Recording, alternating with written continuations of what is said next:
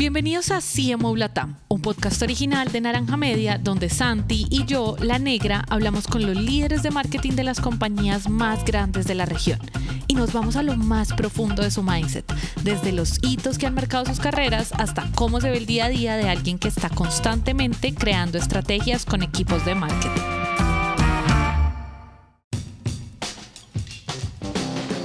Episodio de hoy nos sentamos a hablar con Ian Santillana, actualmente Manager Partner y CMO de Emigen, el holding empresarial que desarrolla y gestiona proyectos para sectores EdTech, agroindustria y empresarial.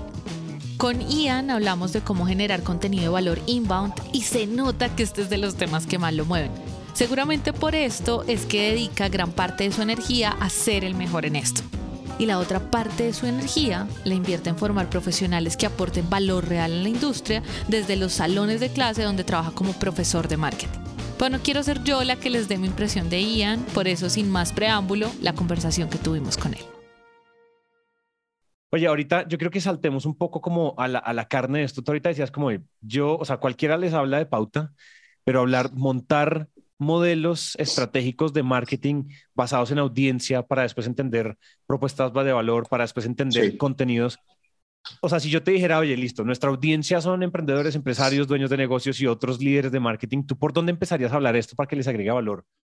Lo primero, la investigación de mercados no es una cosa de viejitos ni académicos. Los modelos predictivos son reales y esto vale plata. Estados Unidos y Europa lo entendió perfectamente, por eso están donde están porque a veces sacamos productos y no sabemos para qué sirven, no sabemos describirlos ni siquiera. Y luego de que tienes una investigación de mercados, de tu mercado, de tu categoría, entiende cómo se comporta la gente que te va a comprar ese producto.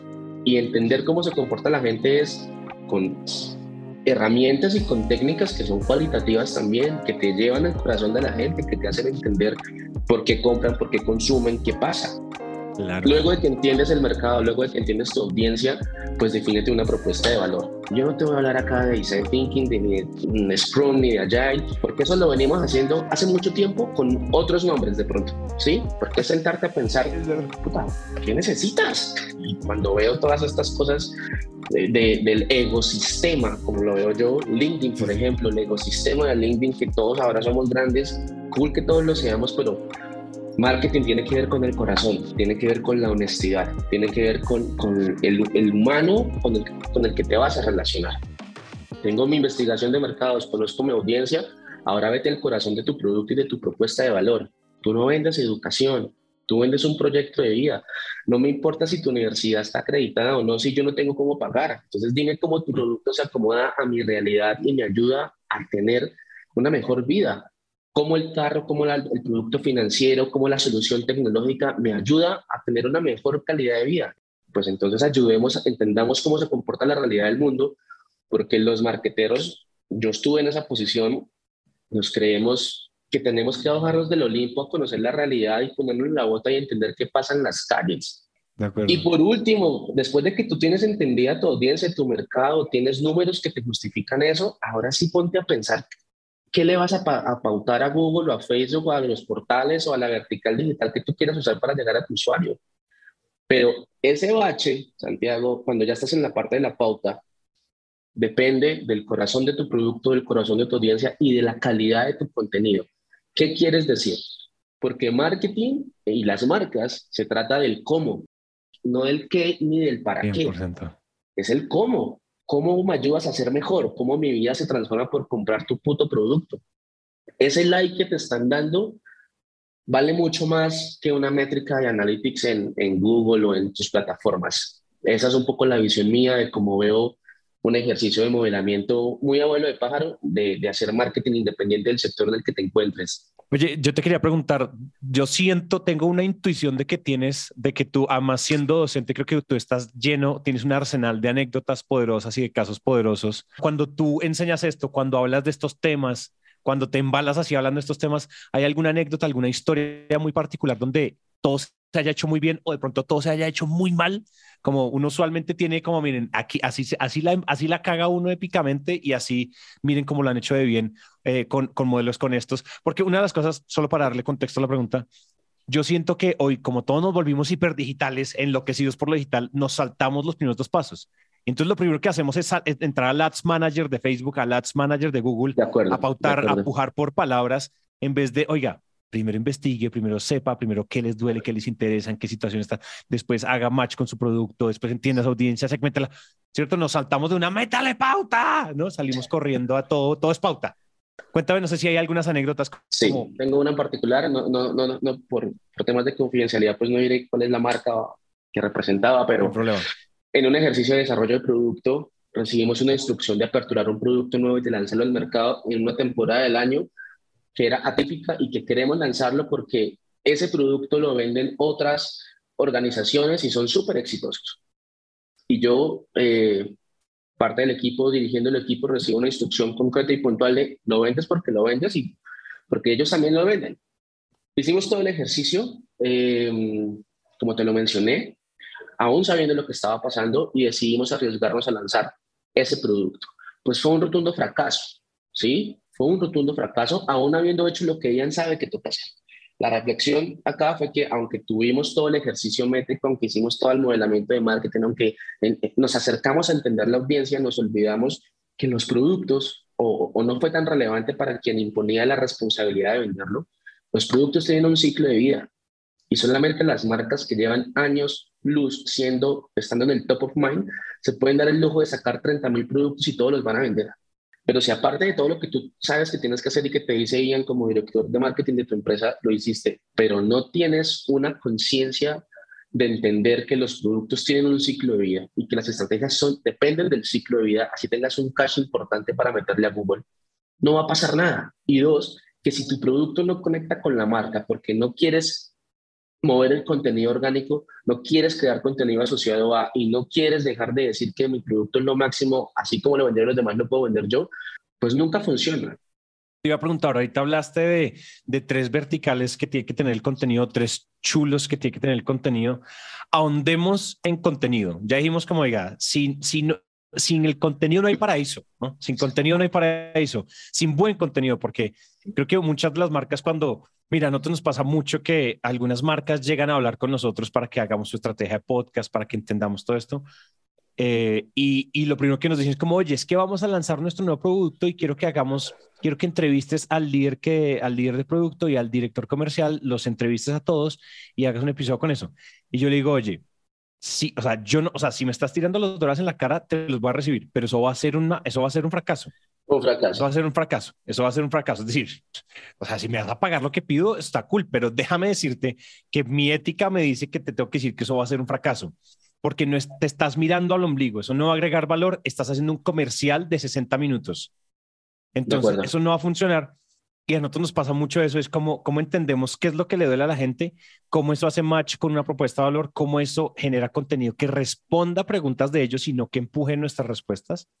Y, y, pasa mucho, las marcas entran como con esa mentalidad, entonces desglosemos como contenidos 101. El tema del contenido es lo más importante y lo que mejor te permite hacer product management y brand management, porque crear el contenido real en el lenguaje real de la gente es lo único que te va a asegurar que la gente consuma tu producto. ¿Sí? ¿Qué gira alrededor de las marcas? Pues la, el tono que yo uso en mi comunicación, los atributos que representan mi contenido y que están asociados, por supuesto, a mi marca, que al final es cuál es el territorio de mi marca y cómo mi marca en términos de contenido es capaz de ser líquida. Yo genero contenido alrededor de mi producto y sí o sí tengo que decirte que mi producto sirve para esto, para lo otro, pero mi contenido tiene que estar asociado a mejores productos o mejores ofertas que compiten con mi producto para que la gente empiece a asociarme. Siempre decimos, no, alejémonos, alejémonos, porque es que ya ellos también venden y hasta lo venden más barato y es mejor, o hasta lo venden más caro puta, métete en el hueco, porque la gente tiene que sentir que tu marca es capaz de hablar con honestidad y decir si soy el mejor o no lo soy, o no soy tan bueno en eso, pero si en esto y usted lo que necesita realmente es esto. Yo puedo ser el más costoso, de hecho he trabajado siempre en empresas en donde soy el más costoso en la categoría y me toca cumplir y mantenemos el market share y seguimos creciendo y al final decimos, pero ¿cómo putas hace? Pues sí, porque yo le digo a la gente, soy el más costoso hoy y no en el 10%, fácilmente en el 120%. Pero en el mediano y en el largo plazo de la vida útil de mi producto contigo y de mi, de mi propuesta de hablar contigo, vas a tener menos gastos, menos incidentes, menos situaciones, etcétera. Dos, para mí el contenido tiene que estar asociado a algo que sea maluqueado un poquito y es el tema de los influenciadores. Encontrar gente real, microinfluenciadores, nanoinfluenciadores, como le quieran decir, suma mucho porque, porque conecta emocionalmente con la gente. Y tres, el contenido de valor es un contenido que, que no tiene pretensiones transaccionales, pese a que al final sabemos que terminará siendo una, una transacción. Haz feliz a una persona y ella solita te se va a encargar de comprarte y de generar ese vínculo emocional con, con, las marcas. ¿Qué pasa con Arturo Calle? ¿Tú cuándo has visto una publicidad de Arturo Calle en medios, en televisión? O cuando entras a YouTube o a Spotify o algún y sale la, cómprame todo. Sale el viejito que tiene 80 años, que es el puto amo, y dice, en pandemia no voy a echar a nadie. En pandemia voy a dar más trabajo. En pandemia llevaré. Y, su, y Arturo Calle es la manufactura que más vende en Colombia, por lejos. Hacen un contenido de valor, lindo, cercano, real. No es pretencioso. Mira la publicidad de Arturo Calle. Los modelos se ríen. La familia se ríe Mira la publicidad de Sara. Pero es lo que quieren posicionar y es lo que funciona. Así funciona el aspiracional de ellos. Para mí el contenido gira alrededor de eso, de, ese principio de honestidad. Oye, y ahora, y ese principio de honestidad, después llevado al contenido, ¿hay alguna estructura? Yo sé que para esto nunca hay fórmulas ni nada, pero seguramente hay patrones que se repiten cuando haces ese buen contenido y me gustó mucho como lo estás llevando a ejemplos, que tú sientas que hay como, oigan, sí, de pronto esto no es un paso a paso, pero cada vez que yo hago contenido, yo necesito chulear esto, esto y esto. Eso tiene que ver mucho con el inbound, inbound marketing y, y, la comunicación y, el contenido es eso. Para mí el flujo es sencillamente, si tú ya sabes que una persona está interesada en tu producto o debería estarlo porque cumple con esa caracterización socioeconómica, cultural, etcétera, empiézale, empiézalo a impactar, marca tus tiempos adecuados, no le botes un mail cada dos días, dale dos semanas por lo menos para que le des tiempo de asesorarlo de, que consuma tu producto. Pero primero háblale en la, y ponte en los zapatos de él. Luego de que, lo, de que le demuestres que estás ahí, empieza a hablarle no de tu producto, no del qué ni del para qué, sino del, oye, ¿cómo, cómo esto te sirve realmente? ¿Sabes? Empiezo a contar un contenido que le está contando mi producto, pero no le estoy diciendo es que yo soy el mejor porque necesito que me factures. Y tres, después de que le he contado esto, lo que me encargo de decirle es cómo yo te puedo ayudar a lograrlo, a conectar con mi producto. Cómo yo te ofrezco soluciones que te ayudan a conectar para que puedas cumplir lo que sea que tengas que hacer. ¿Sabes? En ese rumbo, en ese proceso que te estoy mencionando, tiene que haber algo transversal y es el valor de la información. Esa es, esa es como la dinámica y de hecho es la dinámica que utilizo con los equipos en los que yo he estado como director para que la comunicación, incluso la pieza gráfica, sea coherente con ese discurso honesto y líquido que mientras sea director de marketing de una empresa siempre me encargaré de que se haga de esa manera y que se diga de esa manera. Cuando hablas de que sea líquido, es que sea transformable, maleable, que todo el tiempo pueda cambiar, que se adapte, que, que no sea fijo. Que sin perder su esencia de calidad y de honestidad, sea capaz de acomodarse a todas las audiencias. Yo no voy a sacrificar los valores de mi marca, pero entiendo tu audiencia, entiendo tus características y tus realidades para darte cosas específicas que tú sí necesitas. Claro aún en, ese ejercicio de masificación absoluta en el que estamos siempre nosotros, todos expuestos, todas las marcas, mandando cosas masivas para cumplir y, y pues no sirve, no es así. Sí, ahorita igual yo creo que, ah, ¿no crees que la tecnología igual permite que uno pueda ser como medio relativamente como masivo y personalizado? Es decir, si uno, si uno hace las cosas con estos principios que tú, que tú estás mencionando, no sé, de pronto no, pero ¿no sientes que uno igual con la tecnología uno puede hablarle a un Digamos que este, eh, si me entiendes, como escalar esa comunicación, pero no perder esa liquidez, no perder esa personalización, no perder esa empatía por quien me está escuchando, ¿no? Claro, lo que pasa es que es costoso en horas de hombre sentándose a automatizar la comunicación, a, hacer los flujos de procesos en, el, lo que conocemos como el automation, el marketing automation, y eso demanda tiempo y las marcas normalmente no, no tienen tiempo, quieren que todo sea rápido y quieren llegar al comité a decirle a su jefe, impactamos 10.000 registros que tienen la caracterización que nosotros necesitamos. ¿Y cuántos de esos te abrieron el correo? ¿Y cuántos se comunicaron con tu contact? Ah, no, ninguno, pero los impactamos. Pues, marica, no te sirve para ni mierda. Tómate el tiempo de pensarla y de entender esas segmentaciones y haz tu automation a quien tienes que, a quien tienes que llegar.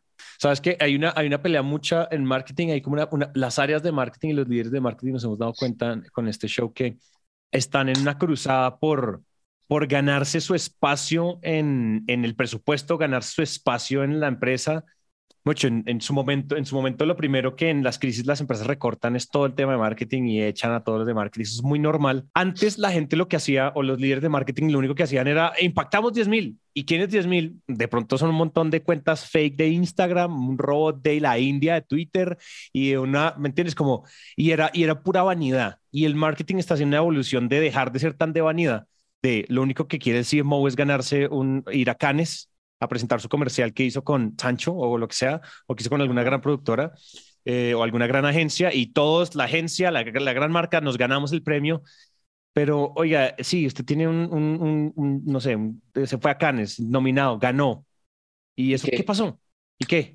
¿No? Entonces creo que estamos haciendo una transición hacia un marketing menos fabuloso, ¿no? Menos, menos menos pomposo y menos emplumado a un marketing mucho más conectado con el negocio, conectado con audiencias, como más, no sé si bajo perfil, pero de pronto un poquito más como enfocado en el rol, honesto, como... Con propósito. Mira, hay una transición ahí. Santiago, mira, maravilloso el que se ganó el Cannes y el EFI y todo lo que quieras. Es el resultado de mucho esfuerzo, más del equipo creativo que muchas veces del mismo líder que está ya posando para la foto. Yo, yo te digo, Sí, por supuesto que las empresas tienen que echar, los primeros que tienen que echar es a los de, a los de marketing. Es que son los que más gastan y los que menos piensan. Esa es mi opinión y esto vas a acudir. El que escuche esto me disculpará, pero es que esta es la realidad. Tú pregúntale a un, a un marquetero. Hay pocos marqueteros que son capaces de ponerle la visión financiera, la métrica, la medición del desempeño de cada puta acción que tú estás haciendo. En marketing todo se puede medir. En comunicación todo se puede medir, en branding todo se puede medir. Ah, no, pero es que esto no se mide porque esto, es, esto son awareness, esto es branding, esto es posicionamiento. No, acá no se mide, lo importante es que me vieron. ¿Qué? Ok, mi, mi, mi, mi, abuelita me puede estar viendo ahí, no me importa tanto que me vea allá. Dime quién me tiene que ver. Y pues tiene todo el sentido que cuando no hay plata o cuando hay que recordar, pues saquemos a los que menos son capaces de mostrar el ROI de sus acciones, ¿sí? No sabemos ni siquiera cómo calcular o cómo proyectar a un gerente el gasto publicitario verdadero de lo que estamos invirtiendo. Tráeme, claro. ponme un presupuesto y dime cuántos clientes me vas a traer efectivos, no cotizaciones. ¿Cuál es tu win rate? De todo lo que tú pones, ¿cuánto te ganas? Dime cuál es ese porcentaje. Tengo que estar en el 70, en el 50. De cada venta que yo hago real, de cada millón de pesos que entra a mi cuenta bancaria, ¿cuántos pesos o miles de pesos se quedaron en tu publicidad, en tu marketing, en tu pauta? Cuánto me vale la mano de obra de tu equipo creativo y técnico de allí, más encima, porque ahora todos los marqueteros necesitan agencias, porque todo lo tercerizamos, necesitamos pagar un fee y eso está perfecto porque yo creo que zapatero a tu zapato, no podemos ser buenos para todos. Óyeme, pero si tienes tantos recursos, pues por lo menos ten la, la honestidad de ser capaz de tener unos KPIs que te permitan medir lo que tú sabes. Mira, yo estoy en un negocio duro, que es el negocio de la educación y, tenemos un presupuesto definido, súper controlado, que nos asegura tendencias para saber si vamos a cumplir o no en captación, si estamos hablando de leads o en lo que sea que hagamos en términos de marketing y de comunicación. Y tenemos indicadores para absolutamente todo, para poder decir que de X cantidad de personas que hoy están matriculadas conmigo, que compraron mi producto, por qué canal llegó, por qué acción de automation llegó, cuántos impactos y cuánta trazabilidad o tracking tuvo por el CRM, porque todo se tiene que medir para al final poder decir porque está pidiendo 3 mil millones más para el otro año. ¿Qué hace que usted tenga el criterio para poder pedir eso? Mi desempeño. Estoy trayendo más con menos, estoy siendo más rentable. entendí incluso que todos mis activos digitales, si hablamos de digital, puede que a todo el mundo le funcione Facebook, a mí no. A mí me funciona solo Google. O mi, mi, mi contenido orgánico es tan potente que la gente llega solita a la página, entonces vende mal la página. ¿Sabes? Pero si tú no tienes esa narrativa clara, porque los marqueteros tenemos que ser gerentes financieros y tenemos que ser capaces de, de, explicar con números esto, pues seguiremos siendo gente jugando a escarcha y color y comerciales que al final no hacen nada más que ruido, que se viralizan, pero que no sostienen empresas. Y el marketing está diseñado para sostener empresas. Por eso te decía al principio, tú me decías, ¿por qué marketing? Dije, porque el marketing es todo. El que entendió el marketing, como todos saben que el marketing es la entrada y la salida, porque yo te traigo las ventas y la salida es la capacidad que tengo para fidelizar clientes. O si la cagaste con el cliente, también es mi responsabilidad entrar a, refidelizarlo. ¿Cómo soy capaz de, de, generar esa captación nuevamente y decirle, oiga, la cagué? Y decir que la cagué es parte del proceso y es súper lindo, porque la gente dice, puta, esto me da más confianza porque es mejor malo conocido que malo por conocer. Sí, sí, sí, 100%. Cuando tú estás construyendo un equipo de marketing eh, y estás buscando esas nuevas habilidades, tú sientes que hay como una, digamos que jugando a la futurología pretenciosa, eh, tú sientes que hay como, o sea, cuáles son las habilidades que los líderes novatos, los líderes que están empezando, los líderes que ya están muy viejos y quieren actualizar, ¿tú cuál, cuál es como ese, ese, ese, ese conjunto de habilidades que, que estamos descuidando y que son el, entre comillas, el futuro del marketing, ¿no? Como, oigan, se nos, nos, nos, está dejando el tren por aquí o por dónde es jugando a futurizar, de pronto no, de pronto sí, simplemente tiremos la moneda. ¿Tú dónde crees que hay esas habilidades que hay que empezar a meterles ya, ya el pie? Esto va a sonar eh, chistoso, pero yo creo que lo primero es que la gente no sabe leer. La gente no sabe hacer comprensión de lectura. Entonces, cuando te llega el brief o cuando tienes que entender los insights que te dice la investigación de mercado, la gente no sabe sacar una idea, no sabe hacer análisis de textos. Lo segundo, que no me estoy inventando el agua con ello, es definitivamente el tema del, data science, que es lo más importante para mí hoy. O sea, una persona que sea capaz de coger una base de datos, no te estoy hablando de programar ni de Python, o sea, puta, coge el Excel y entiende e interpreta. Y mira que va muy conectado con el tema de la comprensión de lectura. Interpreta qué significa ese 2%, interpreta qué significa que vendiste más en menos gente. ¿Será que es ahí donde tenemos que estar? Porque todos están afanados por ser Instagramers, por ser TikToker, por tener muchos followers. Tres, no somos capaces o no son capaces de entregar info, de, de proyectar información. Mm, la PPT en Canvas no me importa. Eh, la presentación, eh, super wow tu diseño, no me importa. ¿Qué contenido, fíjate el contenido, qué me estás mostrando ahí? ¿Cuál es la conclusión?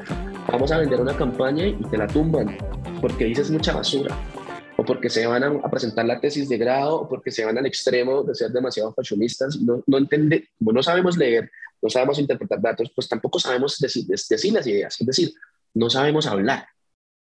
Eso. No me importa un marquetero que no sepa de plataformas, ¿sí? Yo le decía a, a mi jefe, no me interesa ser el más crack en digital, ni ser como tú en digital porque no, porque para mí marketing es mucho más que digital. Digital es una, es una, es una vertical del marketing, de pronto hasta transversal, porque es un tema de base tecnológica. Pero para mí marketing es estrategia, es gestión del conocimiento, es, es investigación de mercado, es economía, porque tienes que entender qué pasa en tu realidad para saber qué proponer. Un marketero tiene que tener ese criterio para poder decir, viejo, tu presupuesto no se puede cumplir, no porque no me estás pagando lo que me quiero ganar, sino porque es que la tendencia del mercado no miente, los números no mienten, la data no miente. Entonces, hagámonos pasito, ¿sí? En Colombia se crean un montón de empresas todos los años. Solamente Bogotá tiene como 10 millones de empresas, solo Bogotá, que es donde se concentra el ecosistema empresarial de la, de, la ciudad, del país, perdón. Y de todas las empresas que se hagan en Bogotá, solamente sobreviven al siguiente año 300 mil, de 2 millones, de 1 millón, 300 mil. Eso es una locura. Marketing es todo. No es que finanzas allá, no, marketing es todo, todo. Claro. Ese pensamiento crítico es el que creo que con las otras variables que te dije, características, son las que para mí suman en un, en un perfil a la hora de querer hacer equipo, de conformar un equipo. Bárbaro, bárbaro. Oye, estoy, esto estuvo, esta fue como que, mejor dicho, me despertaste más tú que el tinto. Oye, yo para cerrar un poco, para ir, para ir amarrando, y quiero, o sea, como a ver, me gustaría que es la primera vez que, que, nos toca un entrevistado que también está en academia, es decir, que también es docente, que también está como ensuciándose las manos formando generaciones. Y no sé cómo cuando tú cierras tus clases, cuando tú cierras el semestre, cuando cierras el diplomado, cuando cierras el lo que sea, no sé si hay algo que tú le sueles repetir a las nuevas personas que se están lanzando a esto, algo que no hayamos dicho ahorita, como para hacer cierre así olímpico de ¡bam! y toda la banda se queda en silencio. Bueno, espero cumplir tu expectativa, espero cumplir tu expectativa, pero si hay algo, si hay algo muy típico y es, hacemos, terminamos un curso, yo me voy, acá tengo mi tablerito, ahí lo pueden ver, me voy al tablero y haz de cuenta que en ese tablero digo algo que es correcto y que lo estudiamos todo el semestre y al final después de dibujarlo hago una gran X encima de eso y lo tacho. Y les digo, eso está mal y eso no es así. ¿Por qué? Y la gente, los pelados de posgrado incluso, empiezan a cuestionarse. ¿por qué? Pero espérate, ¿por qué? Eh, sí, está mal porque la no sé qué. Y empiezan a encontrar justificaciones para agradarme a mí, para agradar al alfa, al que está enfrente, al líder, al que dijo está mal y como él lo dijo, pues debe ser así. Pero puta, llevas seis semestres aprendiendo que no es así, que está bien. ¿Por qué putas dudas de eso? Porque nos castraron mentalmente y nos enseñaron a hacer caso. Pero yo creo que lo que siempre les digo es, sean honestos y sean correctos y tengan criterio y tengan carácter para entendiendo el contexto y entendiendo el respeto con la persona con la que estás hablando, no tengas miedo de decir, no, no está mal, profesor, esto está bien. O jefe, jefa, vicepresidente, quien sea, puede ser el rey pepinito. Y esto yo lo digo porque yo lo hago. Lo he hecho toda mi vida en los 14 años de experiencia laboral y tener ese criterio y esa honestidad y ese carácter es lo único que me ha servido para darle más peso al doctorado que estoy tratando de terminar, a las dos maestrías, al, ¿sabes? Al final el cartón vale y viene, pero la honestidad de tu conocimiento y el criterio de sostener esas ideas, creo que para mí es todo, es lo que hace que una persona se pueda ganar verdaderamente un cargo. Y si quiere un cargo de liderazgo, pues, y va a ser responsable de manejar equipos y gente, pues hombre, haz las cosas bien. Es eso. Así terminamos por hoy. Gracias a Ian por aceptar nuestra invitación a CMO. Recuerden que este es un podcast original de Naranja Media en el que también queremos mantener la conversación viva con ustedes. Así que pueden escribirnos por nuestras redes, arroba naranja media o quizás utilizar el hashtag CMO Latam o a nuestro WhatsApp más 57 317 316 9196. Si les gustó este episodio, pueden suscribirnos, darnos cinco estrellas, dejar una reseña o si sienten que podemos mejorar, también escríbanos que queremos escucharlos. La producción de este episodio estuvo a cargo de Ana María Ochoa, booking por Catherine Sánchez y diseño de sonido a cargo de Alejandro Rincón. Yo soy La Negra y nos vemos muy pronto.